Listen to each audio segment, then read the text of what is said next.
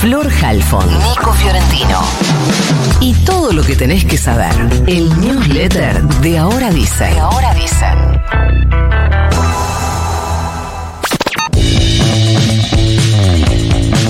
Vamos a ver qué hacemos con esto. Última semana de Alberto Fernández en el poder. El lunes que viene, cuando me siente acá a darle las noticias del día, el presidente ya en funciones será Javier Gerardo Milei. Se están terminando de afinar los detalles de cómo será la Asamblea Legislativa en la cual se le va a tomar juramento como presidente. Falta definir la hora, sobre todo de algunas eh, cuestiones puntuales en la lista de invitados.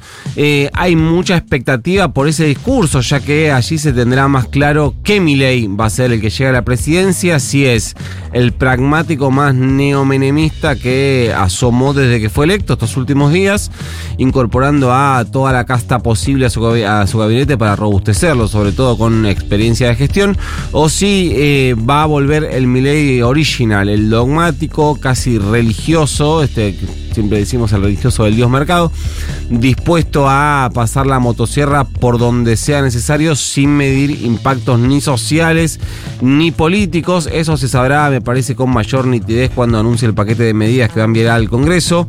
Más allá de la nueva ley de ministerios, habrá que ver qué es lo que hay detrás de lo que llaman la reforma del Estado.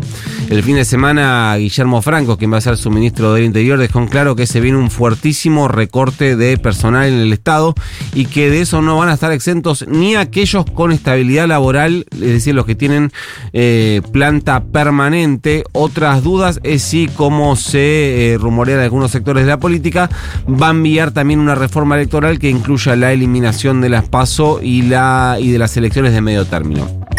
Hablando de neomenemismo, los últimos días, eh, iba a decir Milei, pero en realidad fue la OPEA, la oficina del presidente electo de la Argentina, siguió llenando casilleros con confirmaciones de distintos cargos y distintos nombres. Entre esos hizo muchísimo ruido el de Rodolfo Barra, ex ministro eh, de Justicia y ex miembro de la Corte Suprema de Justicia de Carlos Menem, en ambos casos.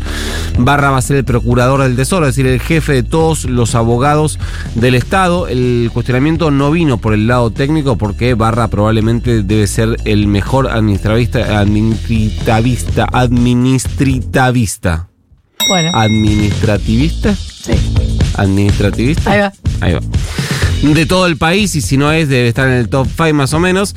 Eh, trabaja y trabajó para distintos sectores políticos, por lo cual no es que uno puede decir viene del peronismo, viene de acá. De hecho, fue lo último que hizo fue, por lo menos que yo eh, tenga mm, eh, memoria en términos políticos, fue el abogado de Formosa en la causa por la reelección indefinida de Gildo Infran. Y ahí también se muestra su muñeca. Fíjate cómo, mientras los casos de San Juan y de Tucumán respecto a reelecciones, la Corte los resolvió. El caso que tenía a Rodolfo Barra como abogado mm, duerme el sueño de los santos. Digo, como para tener idea que es un tipo que efectivamente tiene muchísimas relaciones y sabe un montón del tema administra administrativista. Ay, administrativista. No puedo hablar bien. No, por ahí. Te la dejé regalado, boludo. ¿Cuántas veces cree que lo diga? ¿Cuántas veces lo tenía que decir? Para que lo termine. Eh, el punto es que se le recordó la razón por la cual tuvo que renunciar al gobierno de eh, Menem, que fue eh, su pasado en una agrupación neonazi. Si fui nazi no me arrepiento, dijo ahora, consultado por ese pasado, en el que, entre otras cosas, estuvo involucrado en un atentado contra una eh, sinagoga. Entre Me otras. arrepiento. Si fui nazi me arrepiento. Eh, entre otras cosas, generó un repudio generalizado el comunicado que emitió la DAIA, que en lugar de criticar su designación justamente por su pasado abiertamente nazi, el órgano representante de la comunidad judía, completamente secuestrado por el macrismo, sacó un texto lavadísimo, recordó que, eh, bueno, que en los 90 Barra había pedido disculpas por sus eh, manifestaciones cuando era joven y que eso lo había hecho antes de asumir como ministro de Justicia de la Nación y que después dijo, bueno, que va a controlar desde su. que, desde su nuevo cargo se eh, mantenga con apego a la ley. Bueno, yo qué sé. Aunque sin duda hubo, hubo otras dos designaciones, me parece, eh, más ruidosas desde el punto de vista político. Uno es el de Patricia Bullrich como ministra de Seguridad Algo que ya estaba recontra confirmado, pero faltaba la oficialización. Esto se dio el viernes. Lo que demuestra que ahora a la interna entre halcones y palomas del PRO hay que sumarle otra entre los mismos halcones. Es decir, ya no son una interna y dos espacios, sino que son dos internas y tres espacios por lo menos en el eh, partido de Mauricio Macri. Y esta interna en el ala halcón es entre ella justamente y Macri.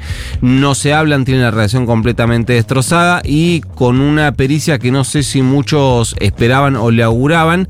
Javier Milei se valió de eso para cerrar un acuerdo con un sector del PRO, el de Patricia Bullrich, y por ahora las filas de Macri se mantienen fuera del Poder Ejecutivo del futuro Poder Ejecutivo. Eh, de hecho, hasta se mencionan más ingresos del Bullrich-sismo al gabinete, como podría ser la nominación de Luis Petri en el Ministerio de Defensa.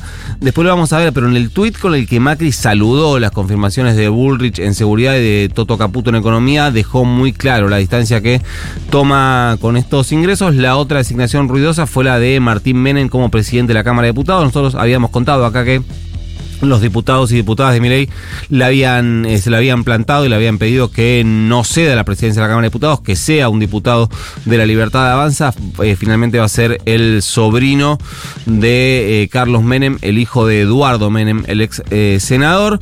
y no será ni para Ritondo ni para Randazo. El diputado del PRO, Federico Angelini, alguien muy cercano a Macri y vicepresidente del PRO, dejó en claro que ahora la negociación va a ser por ley. Lo que no sabemos es cómo va a quedar eh, conformado ese bloque del PRO.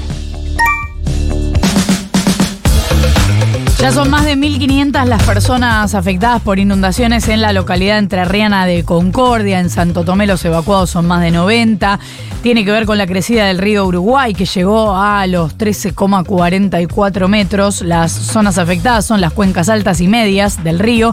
Y lo que informó Defensa Civil es que esta semana debería ir bajando. Tres montañistas argentinos están desaparecidos desde el miércoles, desde que intentaron ascender el Cerro Marmolejo en el sector más elevado de la cordillera de los Andes, del lado de Chile. Ellos son el guía mendocino Ignacio Nacho Lucero, el intendente de la localidad pampeana de General San Martín, Raúl Espir, de Juntos por el Cambio, y el escribano Sergio Berardo. Y como hay obviamente mucha preocupación de su familia, se emitió una alerta. Los servicios de búsqueda de Chile iniciaron tareas de rescate. Hay aeronaves, hay eh, vehículos especiales. La revista Cumbre cuenta que uno de los sobrevuelos en helicóptero le permitió a efectivos del Grupo de Operaciones Policiales Especiales de Chile divisaron un campamento, carpas, pertenencias cerca del lugar donde se produjo la última comunicación de estos desaparecidos. La vicepresidenta electa, Victoria Villarruel, le pidió en Twitter al presidente de Chile, Gabriel Boric, y su ministra de Defensa, Maya Fernández, arbitrar los medios para el rescate de los argentinos. Bueno, seguiremos de cerca las noticias. El fin de semana tuvo lugar la undécima marcha del orgullo de la ciudad rionegrina de San Carlos de Bariloche. La consigna fue ni un ajuste más ni un derecho menos. Fue multitudinaria, se hizo en el centro cívico y también había stands como el del Hospital Zonal brindando testeos de salud, además de la presencia habitual de la Feria de Emprendedores. Cierro con esto, el Día Nacional de la Desmanicomialización no existe, pero el sábado, que fue 2 de diciembre, la Red Argentina de Arte y Salud Mental planteó que se instale ese día bajo la premisa de que el, el encierro no cura, 2 de diciembre.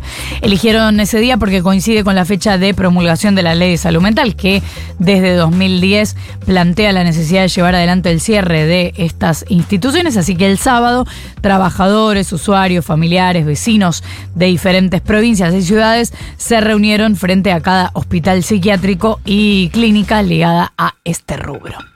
¿Mandamos el news? Mándanos. Se va.